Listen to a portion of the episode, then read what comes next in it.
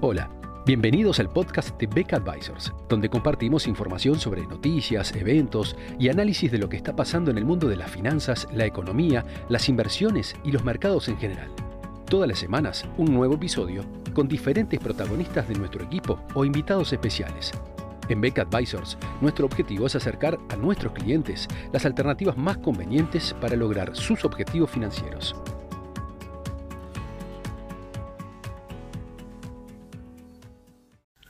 Habiendo reportado resultados en el del segundo trimestre del año, unas 464 empresas de las 500 que componen el SP 500, el índice de la Bolsa de Nueva York, es un buen momento para eh, hacer una recapitulación de cómo han sido los resultados de este segundo trimestre. Recordemos que eran aguardados con un alto grado de expectativa, pues había cierto pesimismo entre los analistas de mercado en cuanto a que los resultados de las empresas ya estuvieran reflejando en este segundo trimestre del año los efectos de una posible recesión en la economía norteamericana.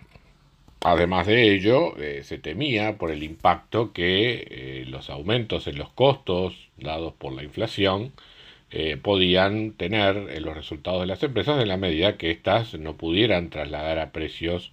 eh, esos, esos incrementos de costos, en particular los referentes a la energía. Lo, lo que muestran los resultados en general es que,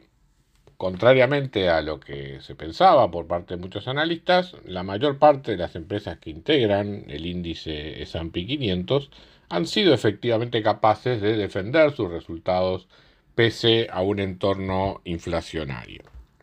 Comparado con un año atrás, las ganancias de las empresas aumentaron un 10,8%. Recordemos que comparando la inflación del segundo trimestre de este año comparado con un año atrás se encontraba en el entorno del 9%, con lo cual el aumento de las ganancias ha sido superior a la inflación en ese periodo.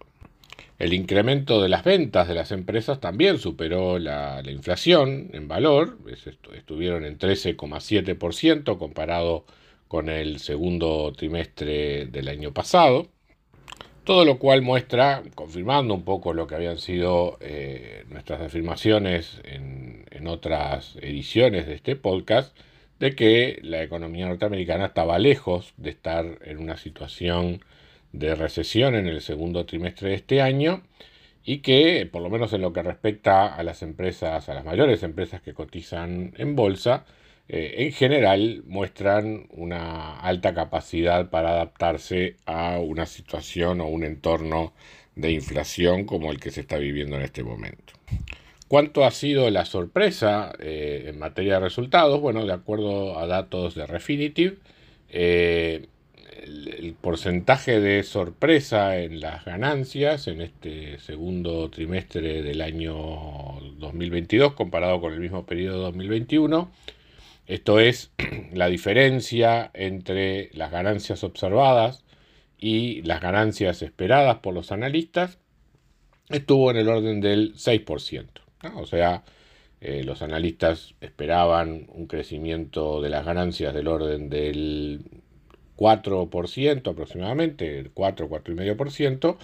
y eh, el aumento de las ganancias terminó siendo del 10,8%, de ahí ese 6% de sorpresa en el componente de, eh, de ganancias. Bien, lo que tiene que ver con los ingresos, ahí la sorpresa fue un poco menor, se estuvo en el orden del 2,6% la sorpresa, lo cual corrobora lo que decíamos hace un momento. Eh, uno de los principales factores que los analistas veían como negativo para los resultados de este periodo eran justamente factores de costos, los cuales evidentemente las empresas han podido sobrellevar bastante bien hasta el momento. El porcentaje de compañías con sorpresas positivas estuvo en el 77%, 77,2% para ser exacto, porcentaje muy similar al del trimestre anterior que había sido 77,4%, eh, con lo cual mantiene de alguna manera lo que venían siendo eh, ese componente, digamos, de, empresas que reportan resultados mejores que los esperados. Eh, por otro lado, hay también elementos que nos obligan a tener cierta cautela hacia el futuro. ¿Cuáles son ellos? Uno, que el porcentaje de crecimiento de las ganancias se viene desacelerando. Si bien está por encima de la inflación, estamos pasando de un 44% de crecimiento de las ganancias en el tercer trimestre de 2021. Obviamente ahí todavía comparábamos con momentos malos de la economía norteamericana como consecuencia de la pandemia. Eso había bajado a 29% en el cuarto trimestre. Y ya entrando en 2022, donde los efectos negativos de la pandemia en 2021 ya están mucho más diluidos, teníamos un crecimiento de 12,9% en el primer trimestre y ahora un crecimiento de 10,8% en el segundo. Con lo cual, claramente hay una desaceleración en el crecimiento de las ganancias a medida que pasa el tiempo. Eh, el porcentaje de empresas con crecimiento en las ganancias positivo también se viene eh, reduciendo significativamente, pasando de 81,7% en el tercer trimestre de 2021 a 70 y casi 75% en el cuarto trimestre, 66,7, o sea, dos tercios de las empresas en el primer trimestre de este año y ahora en el segundo trimestre eso ha bajado a un 60%. Es decir que cada vez es mayor el porcentaje de empresas en las cuales el crecimiento de las ganancias con respecto al año anterior es negativo. Eso sin duda es un factor que también tenemos que tomar en cuenta hacia el futuro. Otro elemento a destacar es la concentración de los buenos resultados de este, de este trimestre. Al igual que lo que ocurrió en el primer trimestre del año, el aumento de las ganancias ha estado explicado fundamentalmente por las empresas del sector energético. Si uno mira el, las, empresas, digamos, de mayor capitalización, el del sector energía, eh, el crecimiento de las ganancias fue del orden de casi un 300%, 297%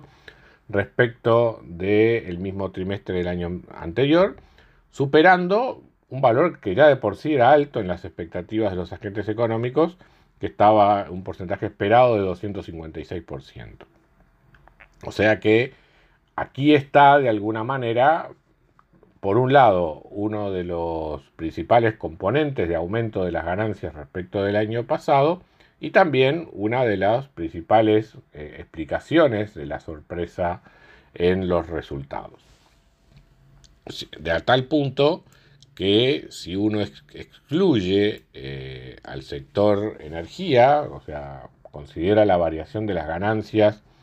de las empresas del S&P 500 excluida eh, energía, la variación de resultados fue de hecho negativa, o sea, con las empresas reportadas hasta el momento, que son prácticamente todas, eh, lo que tenemos es una caída de ganancias respecto del año anterior del orden del 0,6% cuando excluimos al sector energía. Claro, los analistas esperaban que excluyendo la energía, hubiera una caída de ganancias del orden del 5,5%. O sea, ese fue el otro eh, componente importante de la, de la sorpresa. ¿Dónde está concentrada esta caída de las ganancias? Bueno, hay varios sectores, pero uno de los más importantes es el sector financiero, cuyas ganancias respecto del año pasado cayeron en el sector financiero un 21,3%, el mercado esperaba un 24,8, casi 25%, eh, fundamentalmente por el hecho de que en las instituciones financieras más grandes, este, sobre todo en los bancos, eh, hay una contracción en lo que tiene que ver con los, los, resultados o las ganancias asociadas a operaciones de mercado, o sea, lo que sería banca de inversión. O sea, todos los grandes bancos americanos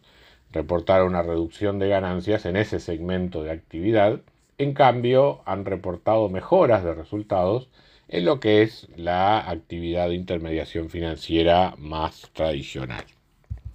Pensamos que en los las próximas semanas, próximos meses, eh, los resultados de los bancos van a ir mejorando de la mano del aumento de tasas de interés por parte de la Reserva Federal, dado que eh, en este contexto de aumento de tasa de interés, el rendimiento de los activos de los bancos, sobre todo los, tanto lo que tiene que ver con las tenencias de liquidez como en las actividades de intermediación, están trasladando directamente estos, estos aumentos de tasas de interés que la Reserva Federal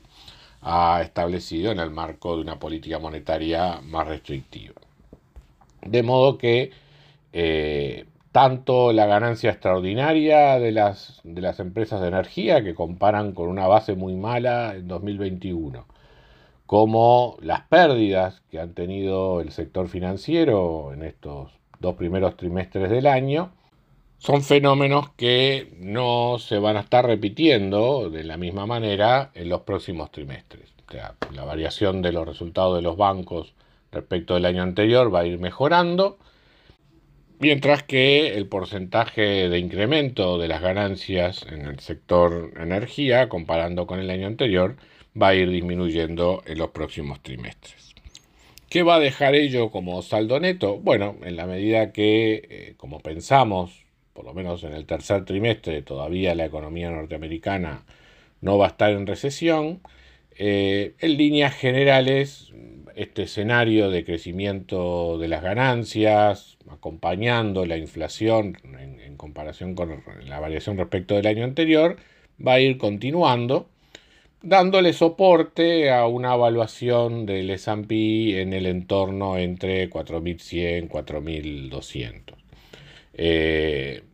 creemos que esta recuperación que ha tenido el Standard Poor's eh, y los indicadores en general de la bolsa norteamericana en estas últimas semanas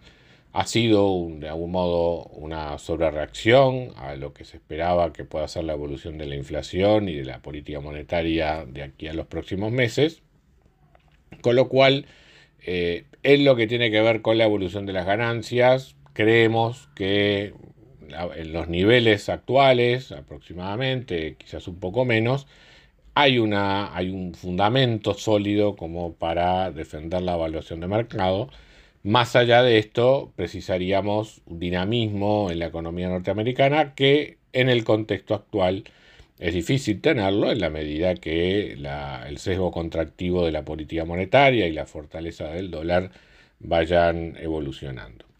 De todas maneras, estamos también lejos de algunas estimaciones muy pesimistas que había hasta hace pocos meses que situaban el S&P en el, en el entorno de los 3.500. O sea, ni tanto ni tampoco. Eh, yo creo que estamos desde una, desde una base de acuerdo a, estos resultados, donde las evaluaciones empiezan a ser justas